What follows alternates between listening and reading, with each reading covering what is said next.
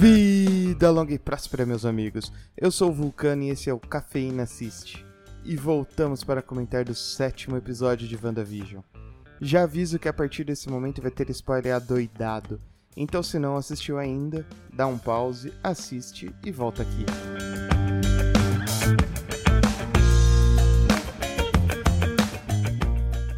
Essa semana tivemos várias homenagens. Nem precisa ter um bom ouvido para captar a música tema baseada na tão amada The Office. Já a abertura utilizou como inspiração a série Happy Endings. Dois outros detalhes chamaram a atenção dos espectadores. O primeiro, a mensagem no melhor estilo bilhete de resgate: Eu sei o que você está fazendo, Wanda. Mensagem essa que com 90% de certeza pode ter sido a Agnes que deixou. Aqui eu falo 90%, pois a Marvel não é boba e sempre deixa alguma coisinha para nos despistar. A segunda é uma linda homenagem. Em uma das placas vemos um número que não é nada mais nada menos que a data de nascimento do nosso queridíssimo Stan Lee. Por fim, toda a estrutura do episódio dessa semana foi baseada em Modern Family. Não tem como não lembrar da Claire vendo a Wanda mal-humorada e de roupão pela casa. Partiu para a nova heroína do MCU, a Mônica. O encontro com o engenheiro aeroespacial foi um balde de água fria em todos nós que esperávamos uma participação especial do Reed Richards. Pelo menos a minha teoria de ser um Screw ainda pode acontecer, já que eles podem se fazer de qualquer pessoa. Se essa revelação foi decepcionante, a cena da entrada dela no Rex e a visão dela dos fluxos de energia lá dentro foram muito top. A Mônica dos quadrinhos praticamente se equipara a Capitã Marvel, título que ela inclusive chegou a manter. E isso foi possível ver no tradicional embate entre heróis antes de serem aliados, que vimos entre ela e a Feiticeira Escarlate. Outra similaridade das HQs é o uniforme da Sword que ela está usando na travessia. Ele é extremamente similar com o primeiro uniforme utilizado por ela nos quadrinhos.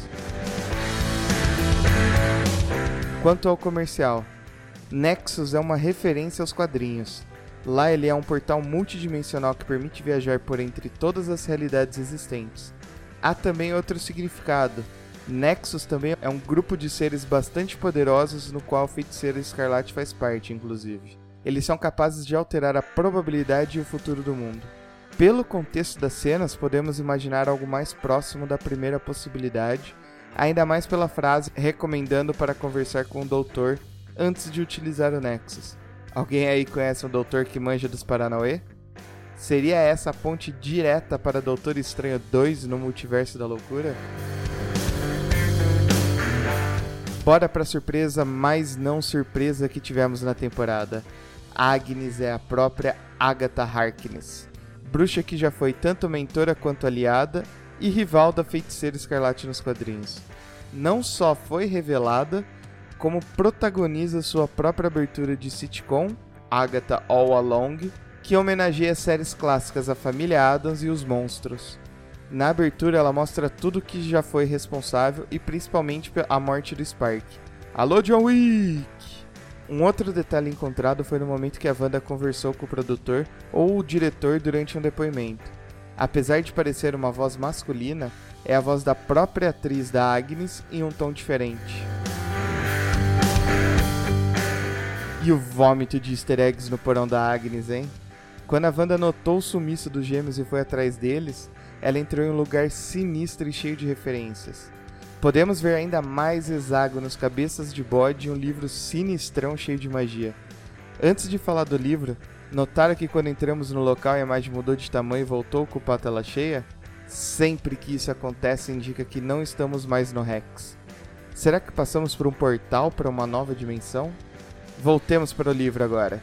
Claramente estamos diante de um livro de magia negra com um estilo semelhante ao livro de Cagliostro que apareceu no filme do Doutor Estranho. Há chances de se tratar do Darkhold, um livro mágico dos quadrinhos da Marvel que transforma em realidade os desejos de quem o lê. Antes de nos despedirmos, mais algumas curiosidades e perguntas que ainda não conseguimos responder. A primeira, onde estão os gêmeos? Será que já tiveram o mesmo destino dos quadrinhos? Em segundo, esse coelho tá aparecendo muito, logo deve ter alguma importância para a série.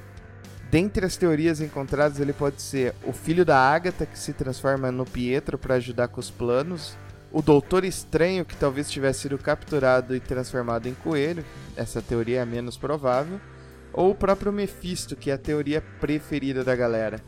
E aí, para vocês, qual teoria vocês acham que é? Em terceiro, para quem não percebeu, esse foi o primeiro episódio com uma cena pós-crédito dessa série. Mas por que só agora no sétimo episódio? Simplesmente porque esse episódio retrata os anos 2000 época que começaram a sair os filmes da Marvel e com eles essas malditas cenas que nos obrigam a ficar no cinema segurando a bexiga depois de quase 3 horas de filme e muita Coca-Cola. Junto com essa cena ficou mais uma dúvida: o que, que o titio Pietro fez com a Mônica? Vou ficando por aqui. Se esqueci de algum easter egg, falei uma baboseira ou tem alguma teoria bacana para compartilhar, Comenta no post dessa publicação ou manda uma direct no Instagram, Cinecafeína, que comentamos no próximo episódio. Dito isso, fui!